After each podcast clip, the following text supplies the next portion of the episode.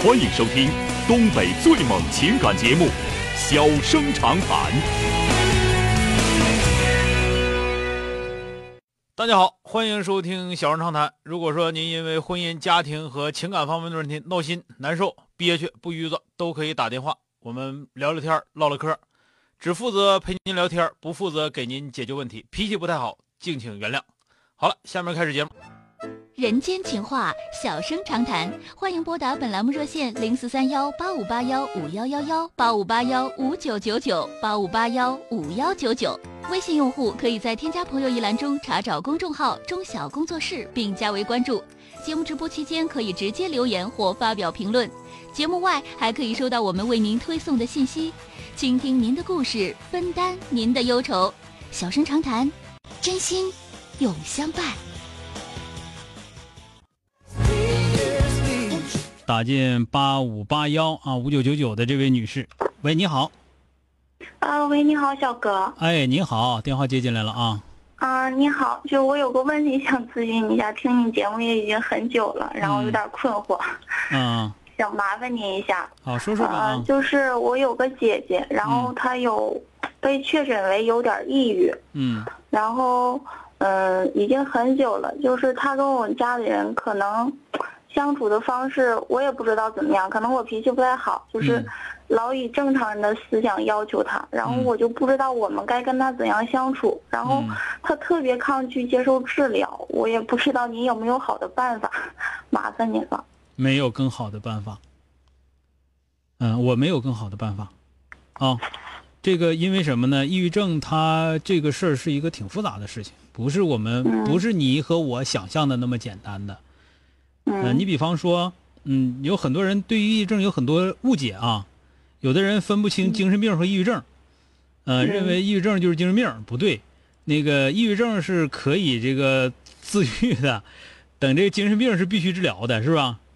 嗯，对，这个，然后呢，有有很多人还认为说抑郁症就一定要自杀，不是那么回事儿，那个 他可能会引起自杀，但是也也不一定。就是说，不是那种那个，一定是这种情况。还有呢，有人会认为抑郁症就是每天悲伤，每天都哭叫抑郁症，不是。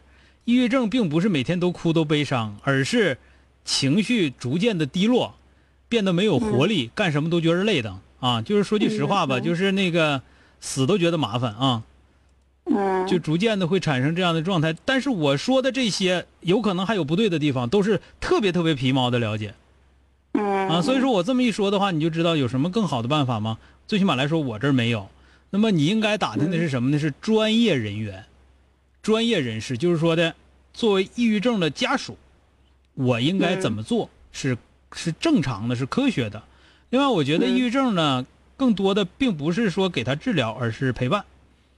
啊，有更多的时间陪伴，嗯，这个可能会更好一些。啊，可能会更好一些。然后呢，呃，能够相对而相对而言，呃，比较自洽的啊。一个是他自己会有一个自洽的空间，他会很高兴，他自己必须最起码来说，有的时候像啊，他可能就觉得我自己在哪儿待着我是最舒服的，啊，不要有别人来打扰我，这可能更好一些。或者说呢，有的时候他可能逐渐的你能进入到他的自洽空间当中，就就是你他他会觉得比较融洽，你能陪他，不一定说要治病，而是呢。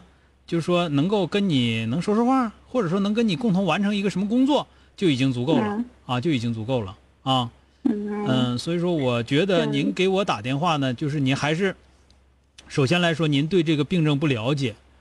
呃，小哥，我知道，我也理解您说的，可能是我以一个正常人的心思想法要求他了，就是我现在可能跟他长时间相处，对，就是我的心理压力可能有点大。嗯，我觉得这时间长了，你别整抑郁了。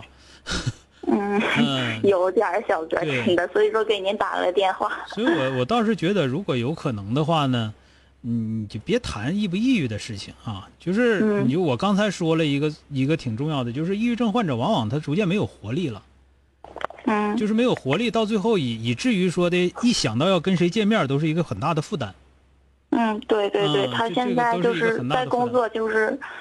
躲着我父母，躲着家里人。嗯，所以说这个时候呢，能不能就是跟他一起呢？我我一直来说呢，有两个建议，啊，一个呢是认认真真的去做公益事业，啊，去帮助别人，帮助需要帮助的人，这个对抑郁症的缓解不是治疗啊，就是我就只能是帮助。我所我所说的都只能是帮助，真正能够帮助的还是专业人士，啊，包括呢有一些组织，啊，他们会有一些比较好的东西，但是咱们长春有没有我不知道，啊，嗯嗯，这是一个啊，就是一个是参与到公益事业当中，啊，嗯这个就是或者说呢。定期的帮助一个确确实实需要帮助的人，而且呢不求回报的进行帮助，嗯啊，这样的话呢，对于他的心境的改造会有好处。第二个呢，就是开始运动出汗，啊，嗯如果开始他一旦开始进入到某个运动的环节当中去，那么每天都有足够的运动，啊，他的嗯。情绪会得到很大的疏解，或者说呢，他整个的那个他那种那种环境或者心理环境或者是外界环境会有很大的帮助，嗯。嗯。啊，那么在嗯。在这个没有之前啊，在他不愿意参加运动之前，那么嗯也可以考虑一下领他去做做按摩啊，嗯让他有个比较好的睡眠，这些都是很好的办法啊，就是不是很好的办法，这些都是办法，但是嗯。不要一定不要跟他谈心，因为你谈不过他。说句实话，你所说的任何话，在他那儿根本就不是道理。嗯嗯，对他很反抗我跟他交流，就这种想对，就是过多的接触这种谈论一点事儿，他会觉得他。会觉得累。嗯，对对，他会觉得负担，就是呃，嗯。抑郁症更多的不是感情的忧伤啊，很多、嗯很多社会上的这些理解成什么呢？就是这个人总悲悲戚戚的，总不乐活，总对嗯总对世界产产生悲观的态度，认为这是抑郁症。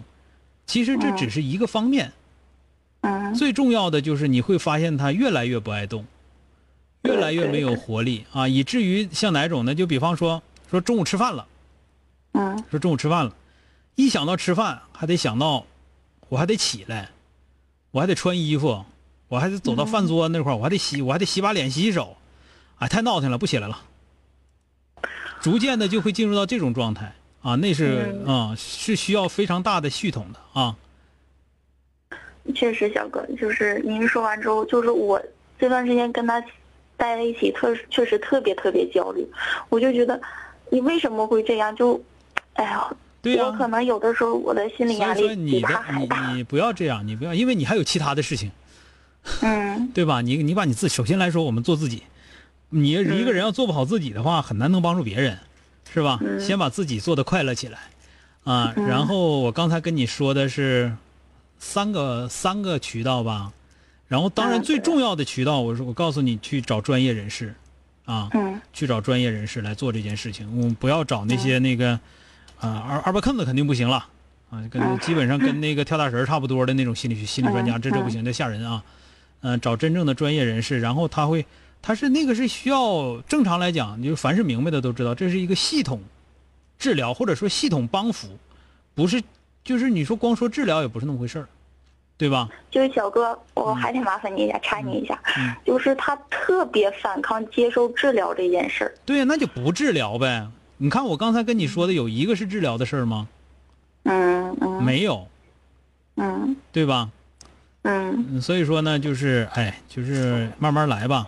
它是一个非常非常系统的工程，而且呢，嗯。就是时间长了之后就会特别自我，他会认为所有的人都对不起他，所有人都不了解他，也确实因为所有人都不了解他，导致的所有人他认为所有人都对不起他，就是这样，这是一种病症。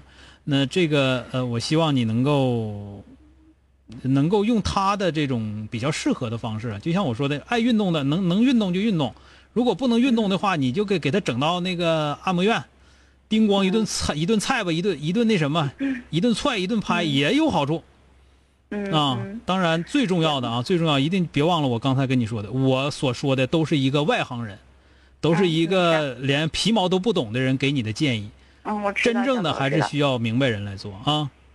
嗯嗯，好的我知道了，小哥，谢谢您开导，麻烦您了。嗯好的，再见啊。嗯，好的，好，哎，再见。拜拜，哎。好了，今天就到这儿，明天接着。